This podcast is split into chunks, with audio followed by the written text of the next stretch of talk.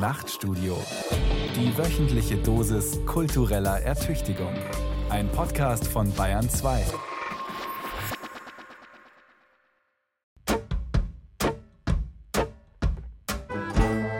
Wildes Denken. Zugeritten und moderiert von Thomas Kretschmer.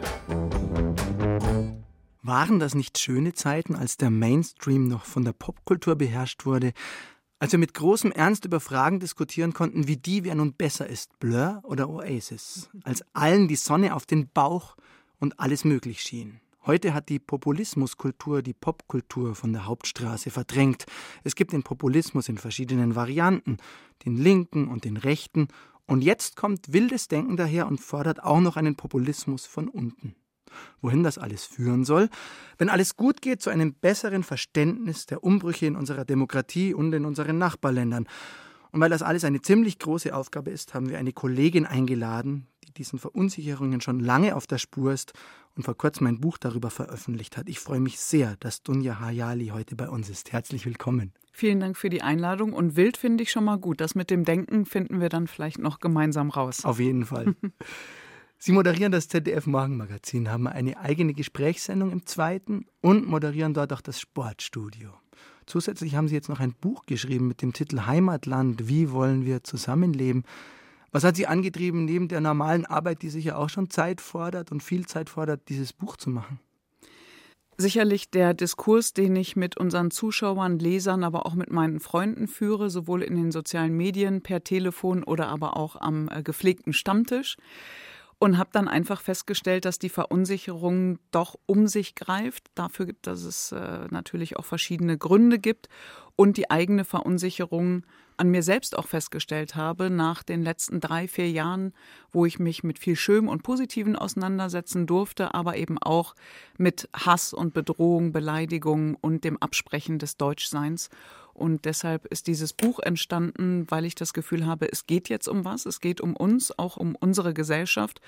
Und es ist eine Streitschrift, die Mut machen soll und den Menschen zeigen soll, dass jeder von uns tatsächlich auch was tun kann. Jetzt habe ich hier Krach gemacht mit meinem Kugelschreiber, der lag auf Ihrem Buch. Und da sind Sie abgebildet mit einer Jacke, die Sie so lässig über der Schulter hängen haben, in Schwarz-Rot-Gold. Gehört die zu Ihrer Garderobe oder hat die Fotografin Ihnen die über die Schulter gelegt? Weder noch, sondern ist von einer Bekannten. Aber ich habe tatsächlich in meinem Kleiderschrank ein äh, Trikot und Hosengürtel und noch ein paar andere Utensilien, die immer dann rausgekramt werden, wenn es großartige Sportereignisse gibt. Ich habe äh, ein ganz gesundes Verhältnis sowohl zu unserer Nationalhymne als auch zu unseren Farben. Ich verstehe, dass das manche sogar befremdlich finden, und zwar nicht die unbedingt von rechts, die mir das ja absprechen, sondern auch äh, andere mit dem Verweis auf die deutsche Geschichte. Ich finde es manchmal ein bisschen schade. Zum einen äh, funktioniert natürlich der Verweis für mich nicht, weil meine Eltern eben aus dem Irak kommen. Das heißt, ich äh, bin mir sehr bewusst über unsere deutsche Geschichte, habe aber dahingehend natürlich überhaupt keine Verbindung aufgrund unserer Geschichte und Einwanderung und Zuwanderung. Ähm, und finde es deshalb manchmal schade, weil ich finde, wir müssen ein gesundes neues Verhältnis zu unserer Farbe, zu unseren Farben, zur Hymne und auch zum Deutschsein und auch zum Begriff Heimat aufbauen. Darum geht es ganz viel in diesem Buch, um ihre Heimat. Und ihre erste Heimatstadt ist Datteln am nördlichen Rand des Ruhrgebiets. Mit dem gesagt. größten Kanalknotenpunkt ja, genau der Welt. auf den wollte ich Sie ansprechen, weil hier in, in Süddeutschland sind Bundeswasserstraßen stark unterrepräsentiert. Ich glaube, im Ruhrgebiet ist es anders. Was ist ein Kanalknoten? Die Ausgrenzung der Kanalknotenpunkte in Bayern, also haben wir das auch schon mal erledigt. Naja, da treffen einfach verschiedene Kanäle aufeinander und ineinander. Und dadurch entstehen natürlich Kanalknotenpunkte. Mit Stau und allem, was dazugehört, wie in einem Autobahnkreuz? Naja, ich glaube, dass äh, wir im Pott sind ja immer sehr pragmatisch und der Lösung suchend orientiert und deswegen kommt es da nicht so oft zum Stau. Aber es gibt ja Schiffshebewerke und natürlich, da muss man manchmal anstehen. Und das war als Kind immer großartig mit äh, Mama oder Papa oder wem auch immer dahin zu gehen und sich das kleine Spektakel anzugucken. Um nochmal kurz den Abstecher in den Pop zu wagen, wie haben Sie damals in den 90ern die Frage beantwortet, Blur oder Oasis? Oasis, aber ich bin ja ein Kind auch vor allen Dingen der 80er. Ich stehe immer noch bis heute, also ich kann natürlich mit Schulterpolstern und Leggings nichts anfangen, aber die Musik ähm, finde ich bis heute großartig und auf jeder Party dürfen die nicht fehlen, die Sachen. Wir hören uns gleich wieder und werden noch viel mehr erfahren über den Populismus, jetzt aber ein Abstecher auf die Insel. Die Briten nämlich haben keinen Kopf mehr, um über Oasis oder Blur nachzudenken. Die alles entscheidende Frage lautet dort seit dem Murmeltiertag eigentlich schon Leave or Remain. Geredet und diskutiert wird ohne Unterlass. Nur leider führt das nicht zu einer Lösung. Was ist da passiert in diesem Staat, dem die Redefreiheit schon so lange so viel bedeutet? Wir schauen einmal näher ran. Die Central Line bringt uns an den Ort des Geschehens. Bitte steigen Sie aus bei Marble Arch. Von dort sind es nur noch wenige Schritte bis in den Hyde Park. Thomas Palzer ist schon vor Ort. Palzers Papierflieger. Nachrichten aus dem Elfenbeinturm. Speakers Corner ist kein Parlament. Am nordöstlichen Ende des Londoner Hyde Parks gelegen, ist Speakers Corner seit 1872 eine Institution der freien Rede. Eine Ecke, wo sich das Volk einfinden darf, um einmal selbst das Wort zu ergreifen, zu welchem Thema auch immer. Neben all den namenlosen Frauen und Männern hat Karl Marx hier gesprochen, ebenso Lenin und George Orwell. In einem Parlament sprechen immer nur die gewählten Repräsentanten des Volkes. Die Ecke der freien Rede dagegen ist deshalb eine Institution, weil sie prinzipiell jeden ermächtigt, hier das Licht anzuknipsen und zu sprechen. Oder was nun, wenn an Speakers Corner statt des Volkes der englische Premierminister oder die Premierministerin auftauchte, um die Stimme zu erheben? Dann wäre das eine Verkehrung der Rollen, eine Art Rochade. Volk und Repräsentant hätten den Platz getauscht. Man darf auch sagen, der Repräsentant würde sich mit dem Volk verwechseln und an dessen Stelle sprechen. Donald Trump spricht nicht im Hyde Park, obwohl er das sogar dürfte. Er spricht auf Twitter, der amerikanischen Variante von Speakers Corner. Und er spricht dort über alles, reagiert auf alles. Auf Twitter tut Trump so, als sei er in seiner Eigenschaft als 45. Präsident der USA das amerikanische Volk persönlich, als sei er mit dessen Willen identisch. Ein soziales Medium wie Twitter ermächtigt ihn dazu. Donald Trump will nicht das Volk repräsentieren, er gibt sich selbst als Volk aus. Trump ist Populist. In sozialen Medien wie Twitter wird Hass geschürt. Keine Rede davon, dass man die Meinung des anderen aushielte, ohne diesen gleich persönlich zu verunglimpfen. Im weltweit grassierenden Rechtspopulismus wiederum sieht man eine Spielart des Autoritarismus. Was beiden Phänomenen zugrunde liegt, dem Hass in den sozialen Medien und dem Rechtspopulismus, ist die individuelle Selbstermächtigung, das Empowerment. Unter orientieren sich Personen mit autoritärem Weltbild klassischerweise an starken Vaterfiguren und nehmen Fremdes eher als Bedrohung wahr, sehnen diese sich heute jedoch gerade nicht nach Einhegung und völkischer Gemeinschaft, sondern praktizieren einen rechthaberischen Individualismus, der weitgehend beratungsresistent ist. Der Politikwissenschaftler Torben Lütjen über die entgleiste Aufklärung. Die Rechtspopulisten von heute scheinen kaum nach dem Aufgehen in der Masse zu lechzen, scheinen überhaupt wenig Sehnsucht nach Gemeinschaft und Bindung zu verspüren. Weder fallen sie als regelmäßige Kirchgänger noch sonst irgendwie als begeisterte Vereinsmeier auf.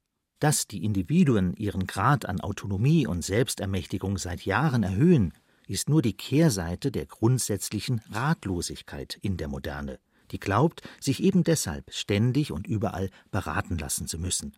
Beim Kinderkriegen, beim Reifenwechseln, beim Diäthalten, beim Museumsbesuch, beim Regieren, beim Flirten, bei der Arztwahl und bei allem anderen, was es sonst noch gibt. Der Kurator ist die Sozialfigur der Gegenwart.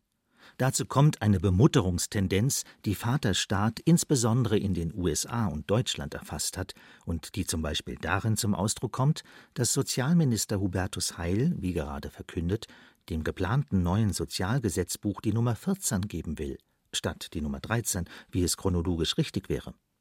Da viele Menschen bei der Zahl 13 von Unbehagen erfasst würden, will der Minister diese vorsorglich wie kleine Kinder behandeln, statt wie Erwachsene. Die Krise der Institutionen, die Krise der Medien und die Krise der repräsentativen Demokratie scheinen also mehrere Ursachen zu haben. Einmal die ständig wachsende Infantilisierung der Bevölkerung durch Politik und Medien, die dem Verhalten von Helikoptervätern nacheifern, die ihren missratenen Töchtern und Söhnen den Rücken stärken, aus einem Ressentiment gegenüber der Macht der Lehrer und falsch verstandener Solidarität mit der Unselbstständigkeit ihrer Kinder, denen die Welt, wie sie ist, nicht zugemutet werden soll. Zum anderen aber liegt die Ursache in einem durch das Netz erheblich verstärkten Pluralismus und in einem Relativismus, der nichts mehr unwidersprochen lässt. Das hat wiederum eine Polarisierung zur Folge, denn in den desorientierten Individuen ist die Sehnsucht erwacht, unter all die Debatten einen Schlussstrich zu ziehen, notfalls mit der Faust. Deshalb grasiert eine Selbstermächtigung, die nichts mehr anerkennt, außer sich selbst.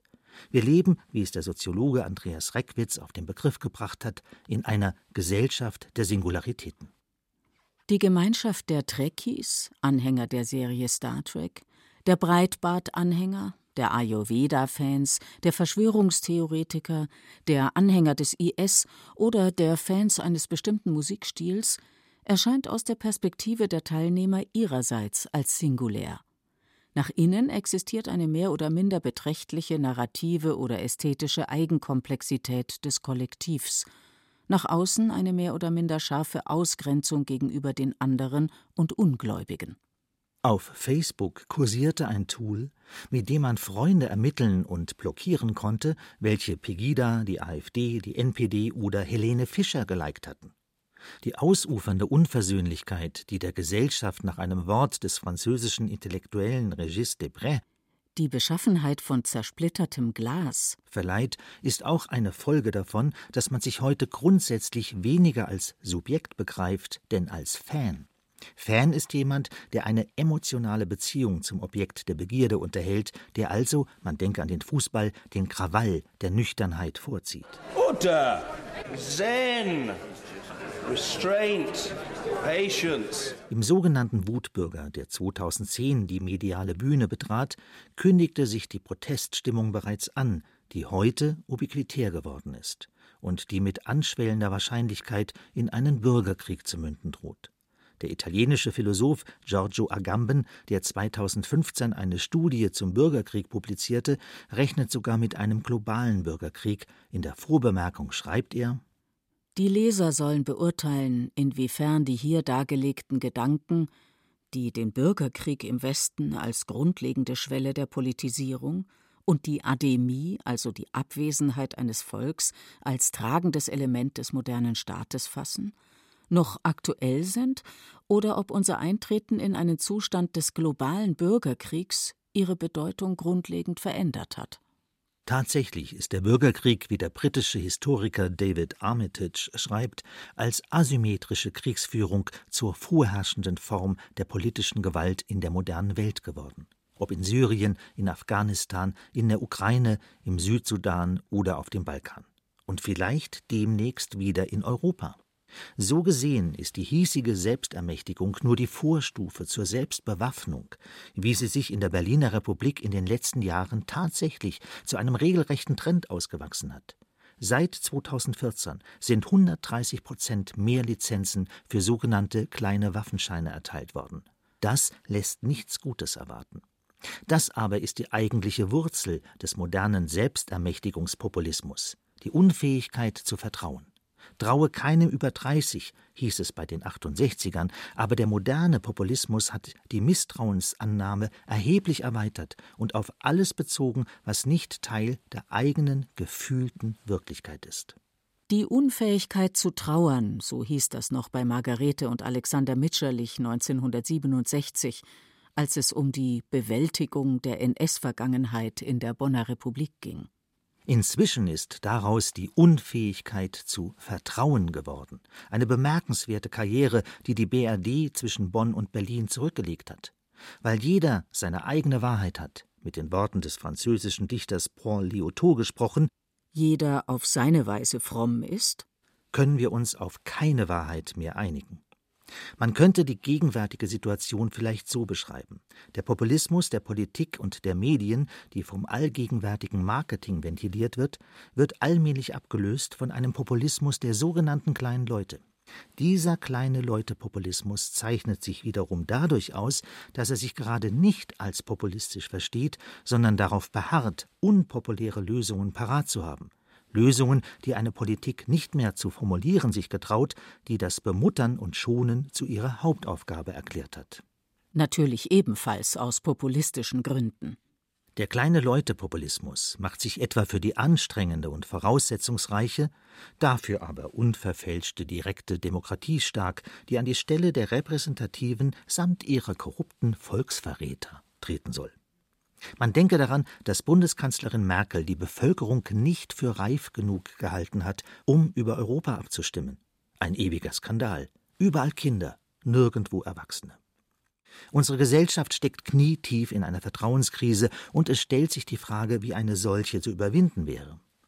Es wird nicht die Generallösung sein, aber sicher müssen Politik und Medien zunächst einmal damit anfangen, die Menschen nicht wie Kinder, denen alles haarklein erklärt werden muss und die keine Ambiguität vertragen, sondern wie Erwachsene zu behandeln. Was wir brauchen, sind Zumutungen. Sonst werden wir noch gegen das kleinste Bakterium allergisch. Thomas Palzer über den Populismus als Symptom einer Vertrauenskrise in unserer Gesellschaft. Wildes Denken auf Bayern 2 heute mit Dunja Hayali und ihrem Buch Heimatland. Wie wollen wir zusammenleben?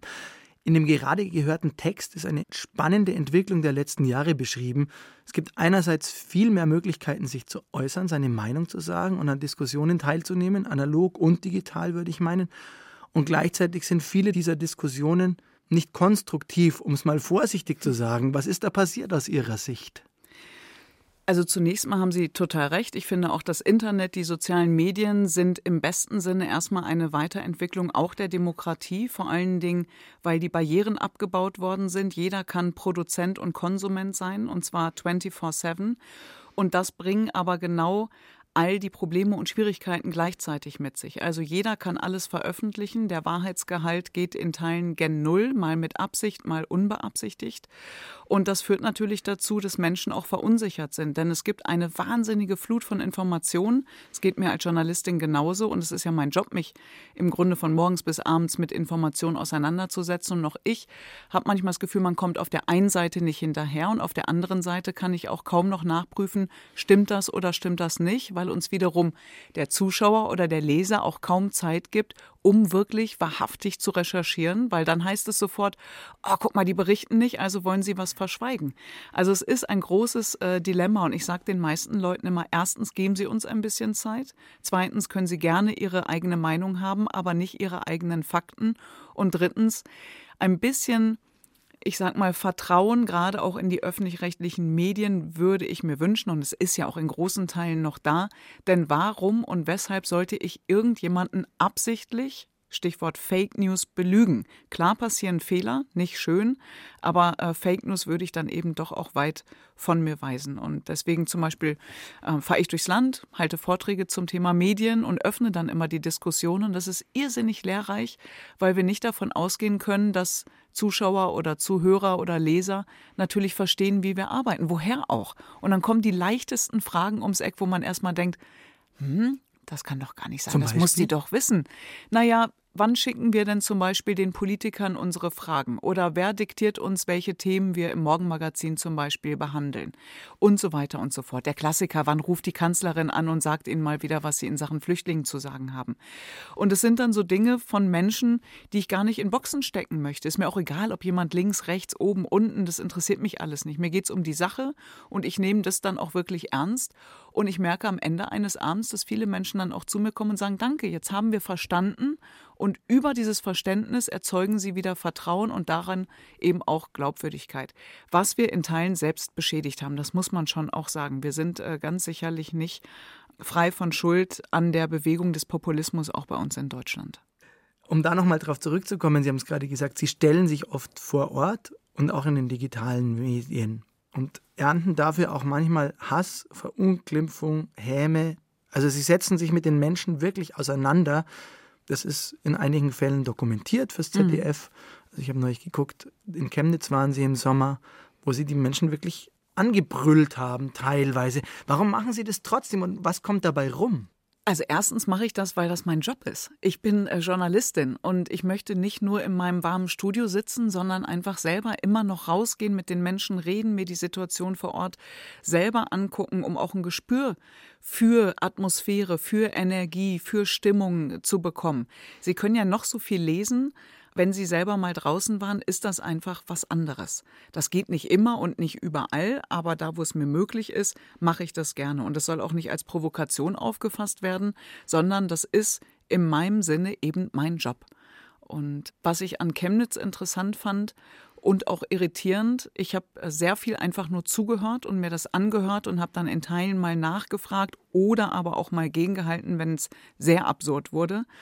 Und ähm, hinterher wurde dann gesagt, guck mal, die Hayali zieht blank, die hat überhaupt nichts gegenzusetzen und äh, steht da und schweigt. Und dann habe ich gedacht, okay, wenn ich jetzt nicht da stehen würde und schweigen würde, sondern die ganze Zeit gegen argumentieren und erklären, dann heißt es wieder, guck mal, jetzt rechtfertigt sie sich und die kann nicht zuhören. Also man hat schon den Eindruck, oder das ist jedenfalls mein Erfahrungswert, bei gewissen Personen ist es fast egal, was man macht. Man macht es sowieso falsch, weil man eine Reizfigur ist.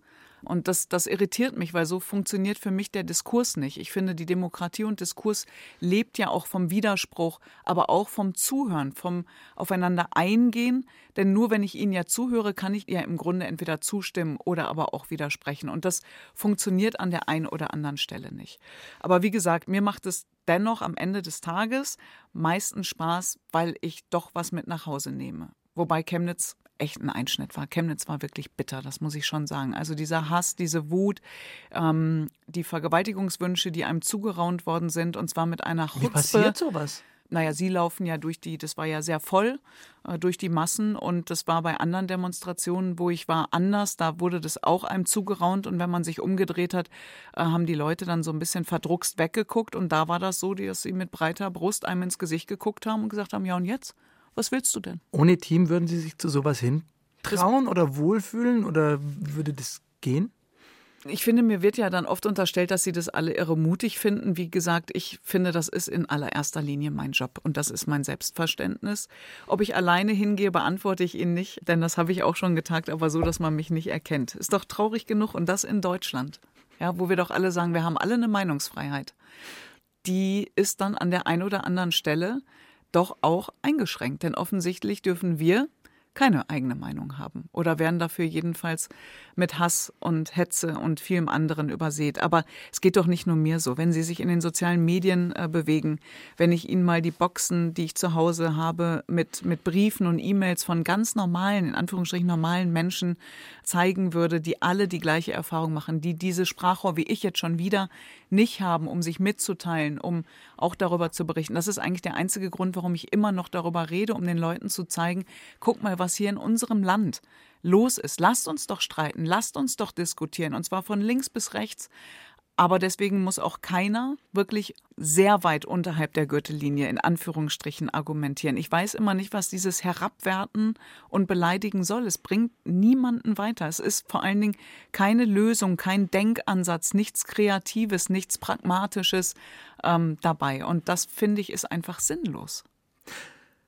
Eine andere Person des öffentlichen Lebens, nämlich Robert Habeck, hat Anfang des Jahres seinen Ausstieg aus den sozialen Medien öffentlichkeitswirksam erklärt. Können Sie diesen Schritt nachvollziehen? Ja, man darf natürlich den Schritt jetzt nicht aus dem Zusammenhang reißen. Also es, er hat diesen Schritt ja damit begründet, dass auch seine Daten gehackt worden sind und Familieninformationen äh, veröffentlicht worden sind. Und ich kann im ersten Moment diesen Impuls schon verstehen, dass man sagt, so ich ziehe mich da zurück. Ich kann das auch verstehen, weil der Diskurs im positiven Sinne in den sozialen Medien was mit einem macht. Das war auch ein Grund, warum ich dieses Buch geschrieben habe, weil ich plötzlich festgestellt habe, wie unfassbar dick mein Fell geworden ist und wie wenig ich noch emotional auf Hass und Hetze überhaupt reagiere. Und meine Freunde immer, wenn ich ihnen das vorlese, mit entsetztem Blick mich angeschaut haben und ich immer gedacht habe, was ist denn das ist doch noch harmlos? Ich kann noch einen besser. Und äh, man verändert sich ein bisschen. Vor allen Dingen fällt einem das dann auf, wenn man anfängt, mit Freunden zu argumentieren und äh, gleich auch alles auseinander nimmt, analysiert und keine Großzügigkeit mehr im Diskurs dem anderen gegenüber empfindet. Weil man in den sozialen Medien in kürzester Zeit sehr schnell, sehr kurz antworten muss. Und das macht einfach was mit einem. Und deswegen kann ich diesen Schritt auf der einen Seite nachvollziehen, weil Das ist seine individuelle Entscheidung. Für mich kommt er erstmal nicht in Frage. Mich zwingt ja auch keiner zu antworten. Unser Kolumnist, um auf den Beitrag vielleicht nochmal zurückzukommen, unser Kolumnist Thomas Palzer hat eine Orientierungslosigkeit der gesamten Gesellschaft mhm. beschrieben. Sehen Sie die auch, wenn Sie da unterwegs sind? Ja, ich sehe die aber nicht nur in Teilen der Gesellschaft. Ich bin ja Teil der Gesellschaft und sehe sie äh, somit auch an mir selbst. Globalisierung, Digitalisierung, Klimawandel, künstliche Intelligenz, äh, bezahlbare Wohnungen, Nahverkehr, Pflege, Rente, Bildung, alles große, wichtige Themen. Gefühlt diskutieren wir seit drei Jahren nur über Migration und innere Sicherheit, als wären wir noch im Jahr 2015. Und auch ich frage mich, woran hält man sich eigentlich fest? Ich bin jemand, der sich an der Familie, an den Freunden, an den Werten äh, tatsächlich festhält auch an meiner nationalen Identität. Ich weiß, wo ich herkomme, ich weiß, wo ich hingehöre, ich weiß, was ich diesem Land und meinen Eltern und, und allem drumherum auch zu verdanken habe. Aber es gibt zum Beispiel die Orte der Begegnung heutzutage nicht mehr. Früher waren es vielleicht die Gewerkschaften, die Kirche oder wo auch immer man sich so getroffen hat. Und heute ist es so ein bisschen der virtuelle ja, Jahrmarkt, wo, wie gesagt, Meinung, Fakten und alles durcheinander geht. Und da würde ich mir mehr Zusammenkommen wünschen. Darum geht es ja auch in meinem Buch. Also wie wollen wir zusammen leben? Und das kann man ja nur diskutieren, wenn man sich auch trifft und wenn man sich auch begegnet.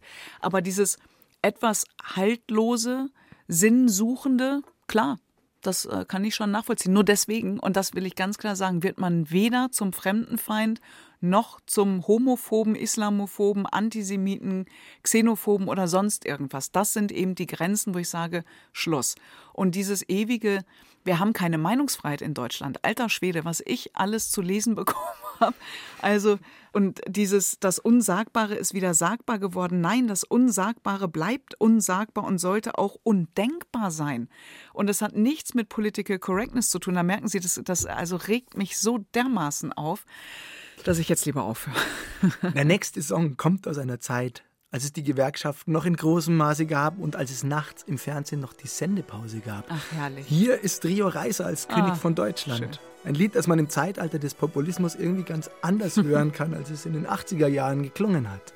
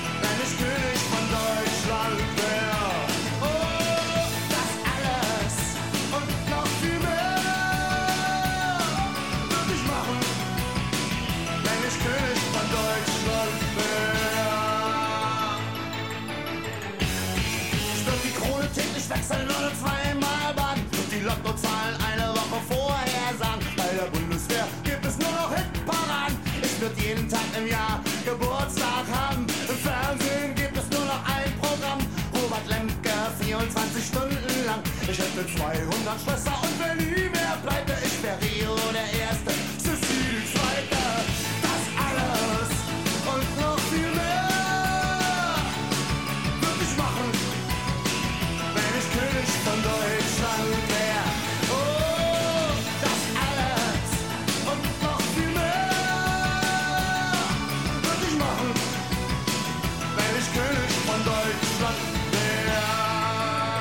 umkreisen heute den kleinen Mann und die kleine Frau und versuchen uns an einem Populismus von unten.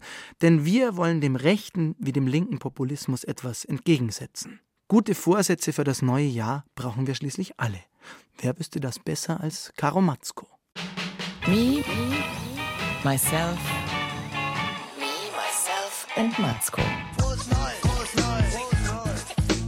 Einen wunderschönen guten Tag und ein frohes neues Jahr. Wann sollte man eigentlich aufhören, frohes Neues zu wünschen? Vermutlich erst, wenn man alle durch hat. Und das, ja, kann dauern. Sie habe ich noch nicht dergestalt begrüßt. Also, frohes neues Jahr, liebe Nachtstudio-Eulen. Jetzt ist aber auch gut. Ende Januar, finde ich, sollte sich das neue Jahr etabliert haben. Dann ist man endlich fertig mit Weihnachten und Silvester und den guten Vorsätzen und hat das mal wieder erledigt. Neues Jahr, neue Aufgaben. Der Chef schickt gerade schon mal den ersten Wildes Denken-Auftrag für 2019.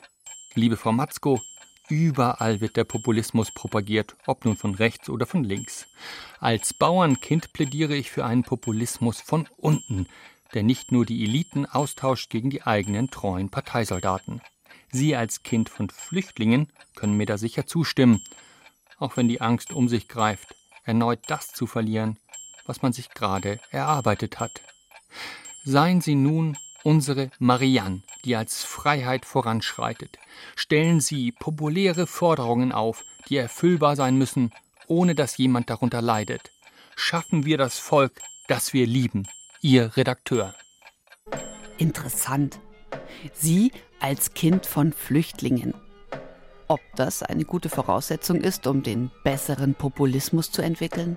Also ich bin mir bei meiner Familienhistorie nicht sicher, ob die Erfahrung von ganz unten ein guter Nährboden ist für eine bessere Welt.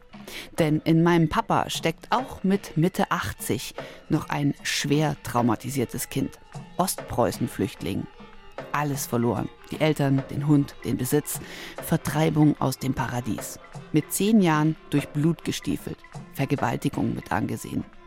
Dann in Schwaben gelandet und gehänselt worden als Hurer Flüchtling. Hurer ist ein Präfix, das der Schwabe und die Schwäbin gern vor alles setzt, was lästig und ärgerlich ist. Vergleiche Hurer Glomb und Hurer Beitel. Hurra! Nett hier in Schwaben. Wenn man mit Papa zusammensitzt, muss er also irgendwann immer die Horrorgeschichte von Flucht und Vertreibung erzählen. Vorstoß im Raume von Salah. Und wenn er richtig in Fahrt kommt, imitiert er auch gerne Feindberührung samt landestypischen Sounds der Maschinengewehre. Spätestens dann ist die Stimmung im Eimer. Machtlos zu sein, Mutterseelen allein und bettelarm.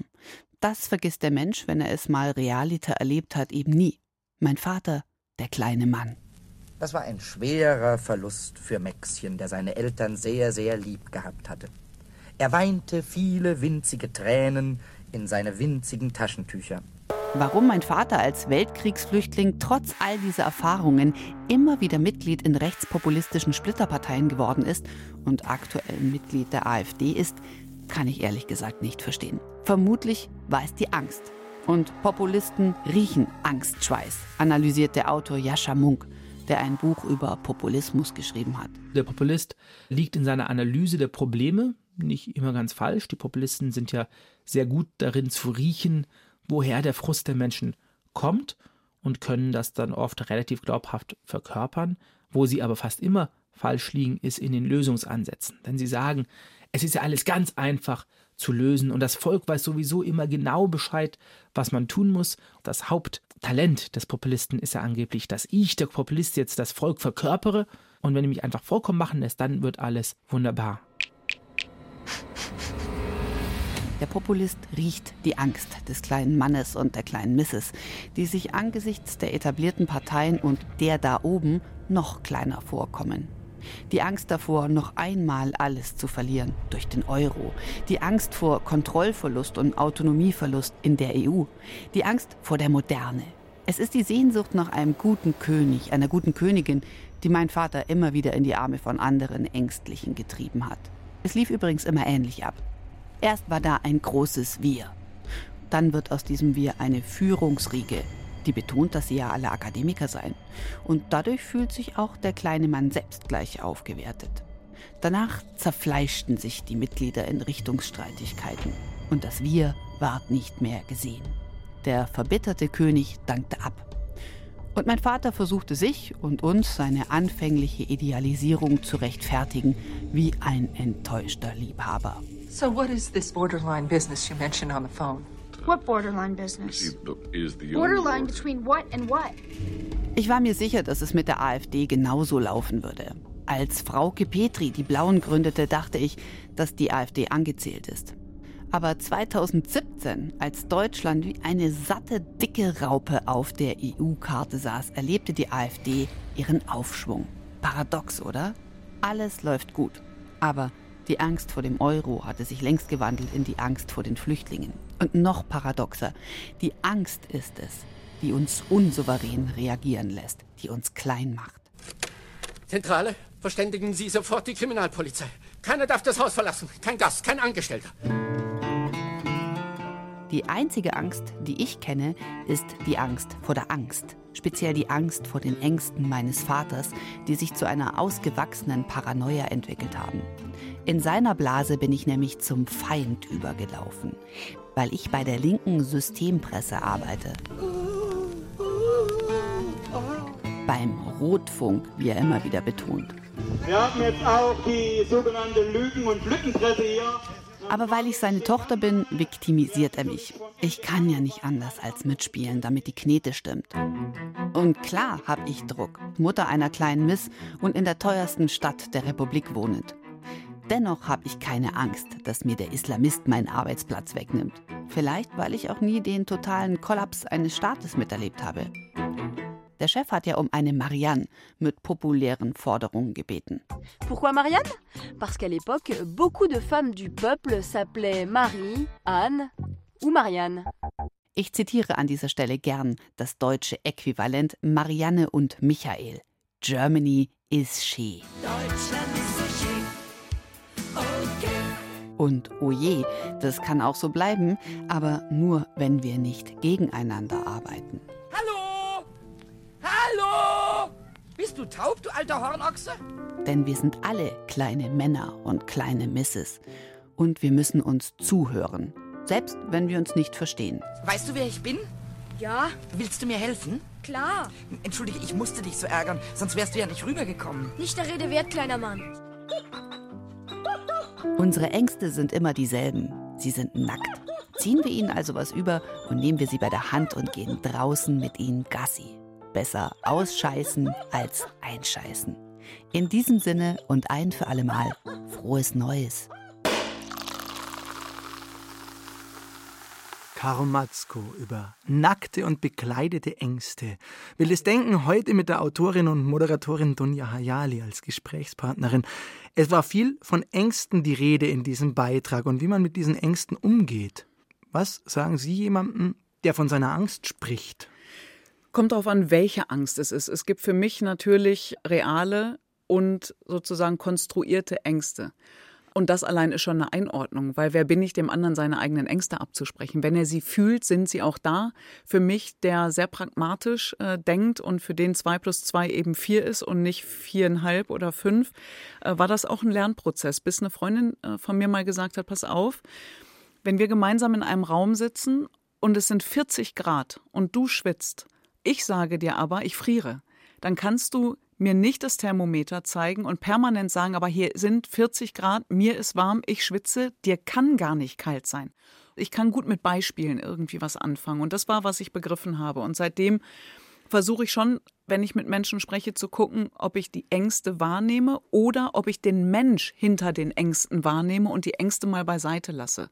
Das ist ein Unterschied. Das ist genauso ein Unterschied, wie wenn ein Kind im Supermarkt ein Glas fallen lässt und die Mutter sagt, Gott, bist du doof oder das, was du gemacht hast, ist doof. Das sind ganz kleine, feine Nuancen, auch in der Kommunikation und das versuche ich dann einfach umzusetzen und nochmal zuhören, erstmal auf den anderen eingehen, ihn das auch äußern lassen, ohne ihn gleich in irgendwelche Boxen zu stecken und weder in die Nazi-Ecke, was ich noch nie getan habe und mir permanent unterstellt wird, oder in die linksgrün versiffte oder Elfenbeinturm oder sonstigen Boxen. Wir alle leben aber auch, und das muss man sich immer wieder vor Augen führen, natürlich auch von Vorurteilen. Also nach 9-11 bin ich in die USA geflogen und vor mir saß jemand, der, ich sage es jetzt mal ganz äh, platt, aussah wie ein Terrorist. Also bärtig, ja, arabisch-muslimisch, wie auch immer. Der stand auf und ist auf die Toilette gegangen und mein erster Gedanke war, Alter, mach keinen Scheiß. Und dann habe ich mich in Grund und Boden geschämt, weil ich gedacht habe, oh mein Gott, jetzt denkst du auch schon so und hast lauter Vorurteile diesen Menschen gegenüber, die so aussehen. Und dann habe ich gedacht, okay, das ist aber genau der erste Schritt zur Besserung. Mir war das klar. Ich habe mich diesen Vorurteilen gestellt und der ist zurückgekommen und das Flugzeug ist nicht in die Luft geflogen, wie man sieht. Das Wichtige ist, nicht immer sofort alles zu verurteilen oder zu bewerten, sondern auch mal zu reflektieren und es sacken zu lassen und sich dessen bewusst sein, dass wir alle Fehler, Ängste und auch Macken haben. Ist aber gerade als Journalist wieder schwierig, weil wir schon darauf ahnen, dass es immer so schnell gehen muss in unserem Beruf. Ja, deswegen plädiere ich ja eben dafür, dass wir auch ein bisschen Zeit bekommen. Und ich habe es vorhin schon mal gesagt, wir Medien sind natürlich an der einen oder anderen Entwicklung in diesem Land auch nicht ganz unschuldig. Wenn ich mir angucke, dass ich auf Twitter schreibe, zum Spaß, ich habe mich in einen der Handballer verliebt und plötzlich verschiedene Schlagzeilen daraus machen, Überraschung, Dunja Hayali liebt einen Handballer, dann fasse ich mir natürlich an den Kopf und weiß, wie so eine Schlagzeile entsteht, weil wir natürlich alle auch von diesen sogenannten Klicks und Likes und sowas leben. Aber gerade wir Medien, öffentlich-rechtlich erst recht, da muss ich sagen, das ist unzulässig. Wir treiben die Menschen in verschiedenste Ecken und auch Richtungen und wir dürfen darüber hinaus nicht vergessen, bei all der Informationsflut, dass es diese sogenannten Schlagzeilen-Junkies gibt, zu denen auch ich mich manchmal zähle, weil ich nicht hinterherkomme. Das heißt, sie lesen eine Schlagzeile, nehmen die für bare Münze und gucken sich den Text gar nicht mehr erst an. Und damit, mit diesen Zuspitzungen und Überformulierungen, richten wir mehr Schaden am Ende des Tages an, als uns das eigentlich lieb sein kann. Jedenfalls, wenn man äh, seriösen Journalismus betreiben möchte. Langsamkeit gehört nicht zu den Grundtugenden des Journalismus, in Zeiten von Social Media schon gar nicht. Dabei würde sie manchmal so gut tun, die Langsamkeit. Nicht jeder Wintereinbruch zum Beispiel muss von einem Live-Ticker begleitet sein. Der Schnee fällt ganz von allein. Was also tun? Martin Zein hat eine Idee, ein Rückgriff auf die alten Formen. Und so schreibt der Redakteur einen Brief.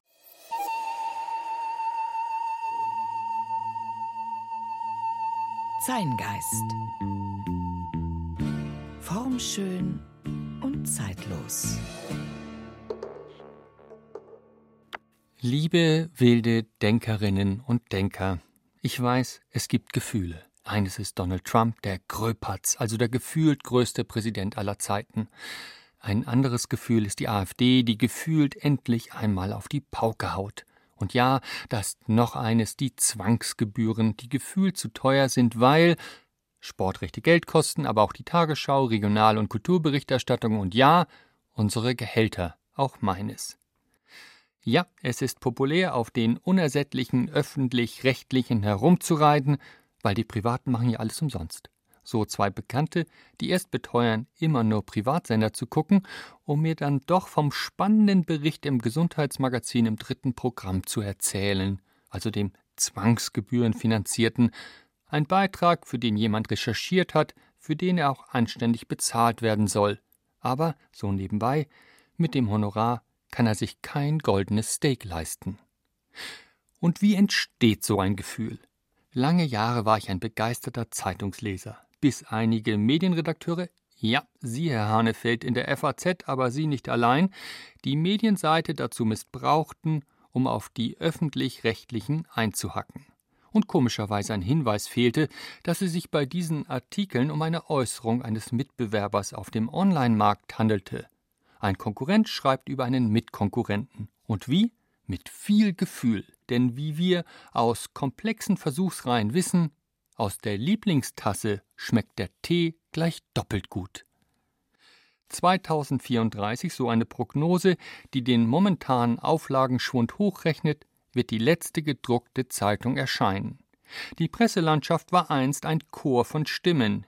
Ich, dessen Tag fast drei Jahrzehnte lang mit der Lektüre von mindestens zwei Tageszeitungen begann, ich bin ein treuer Abonnent gewesen, einer, der euch finanziert hat, mit so viel Geld, wie ihr es im Netz nie bekommen werdet. Aber die meisten Medienseiten sind zum Sprachrohr des Bundesverbands deutscher Zeitungsverleger mutiert dessen Vorsitzender Matthias Döpfner findet, der Rundfunkbeitrag führe zu einer Medienlandschaft, Zitat, eher nach dem Geschmack von Nordkorea. Bei uns sitzen Diktatoren in der ersten Reihe, ARD gleich Einparteienstaat? Ist ja nur so ein Gefühl, oder was? Die Zeitungskollegen sind übrigens sehr nett im persönlichen Gespräch. Eben noch haben sie auf einer öffentlichen Veranstaltung beklagt, dass der BR seinem Kulturauftrag nicht nachkomme, und dann hören sie zum ersten Mal davon, dass es das Nachtstudio gibt, und loben sofort, was für ein anspruchsvolles Programm wir machen. Glauben Sie mir, ich wünschte, ich hätte mir diese Szene bloß ausgedacht. Klar, es gibt berechtigte Kritik, etwa am großen Parteieneinfluss auf die Gremien von ARD und ZDF.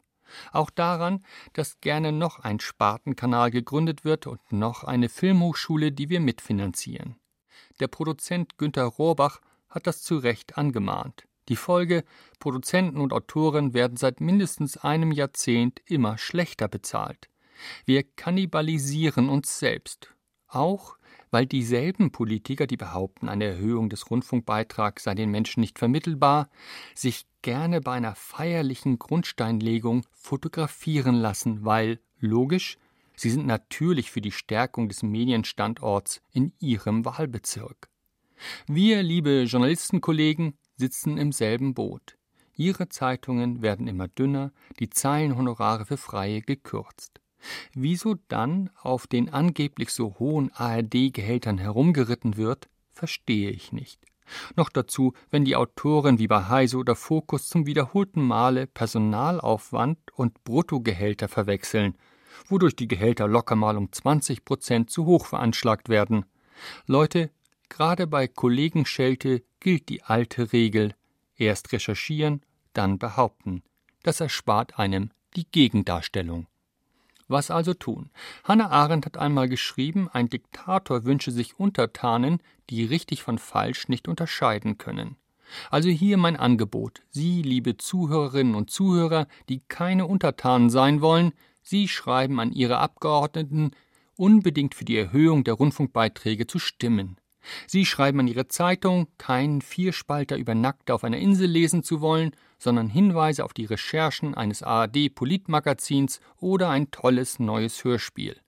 Im Gegenzug mache ich mich weiterhin unpopulär bei meinen Vorgesetzten, weise darauf hin, dass die Zuschauer von Kultur- und Politikmagazinen nicht alle zwei Jahre darunter leiden dürfen, dass wegen Sportübertragungen die Sommerpause auf fast drei Monate ausgedehnt wird dass zwischen Weihnachten und dem Dreikönigstag fast nur Wiederholungen auf Bayern 2 kommen, dass eine schleichende Entwortung stattfindet, weil Beiträge nun einmal mehr Geld kosten als noch ein Musiktitel.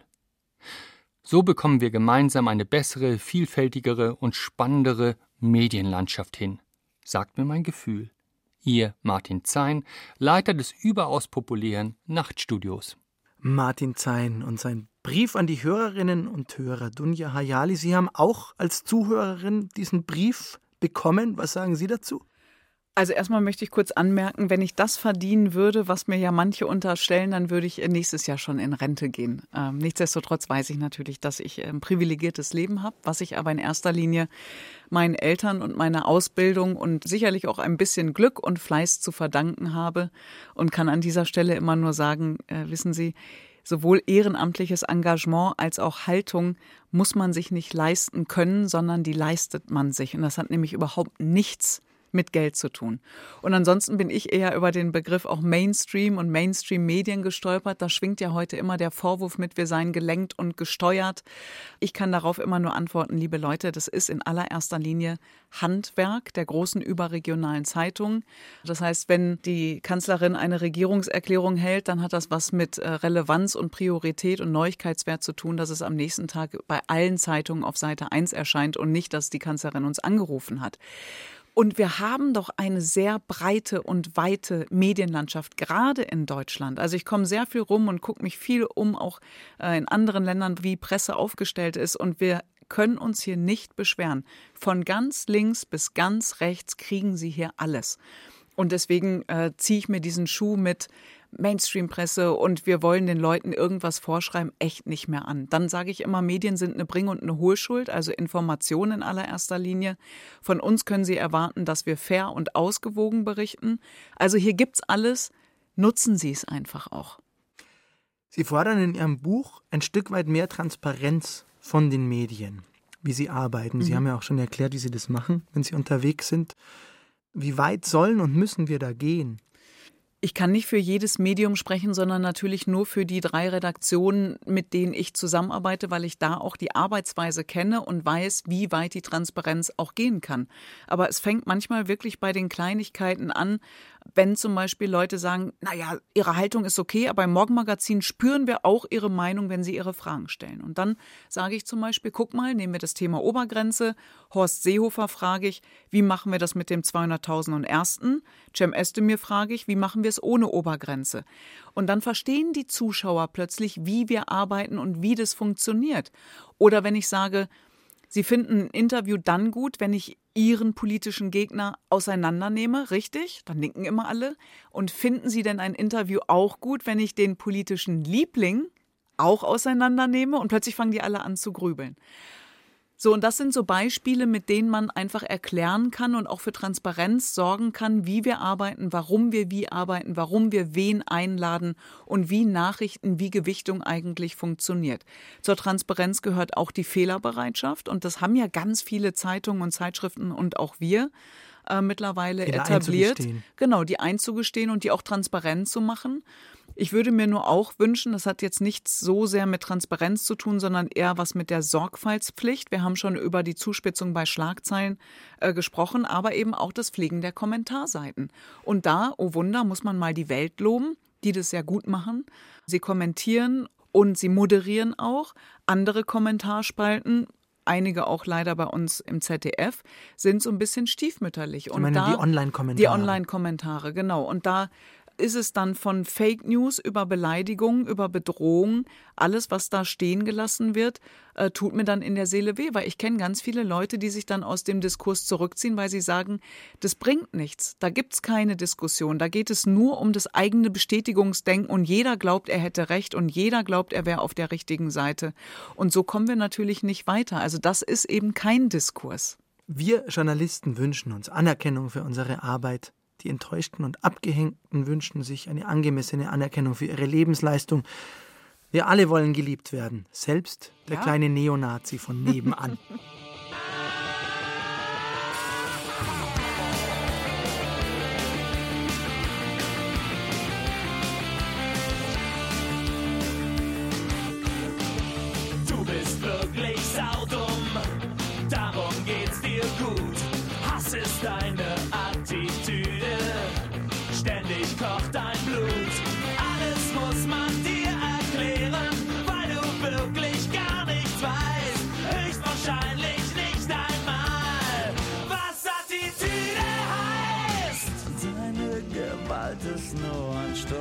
Schrei nach Liebe. Deine Springerstiefel sehnen sich nach Zärtlichkeit. Du hast nie gelernt, dich zu artikulieren. Und deine Eltern hatten niemals für dich Zeit. Arschloch! Die Ärzte und stummer Schrei nach Liebe. Wir kommen zum Schluss und noch einmal zu Dunja Hayalis Buch Heimatland, das bei Ulstein erschienen ist und 16 Euro kostet. Einer meiner Lieblingssätze darin heißt, Demokratie ist eine immer seltener vorkommende und sehr pflegeintensive Pflanze. Was sollen, was müssen wir alle für diese Pflanze tun? Zunächst mal begreifen, dass Demokratie keine Selbstverständlichkeit ist und auch kein Selbstbedienungsladen. Es kriegt nicht jeder das, was er will. Demokratie lebt leider, sage ich als sehr ungeduldiger Mensch, von Kompromissen. Ich glaube, das einzusehen und zu verstehen ist das eine und sich nochmal aktiv zu beteiligen. Es geht im Kleinen. Man muss nicht immer groß anfangen, aber aus dem Kleinen kann Großes entstehen. Vielen Dank, Donja Hayali, für Ihren Besuch und für dieses Gespräch. Ich danke.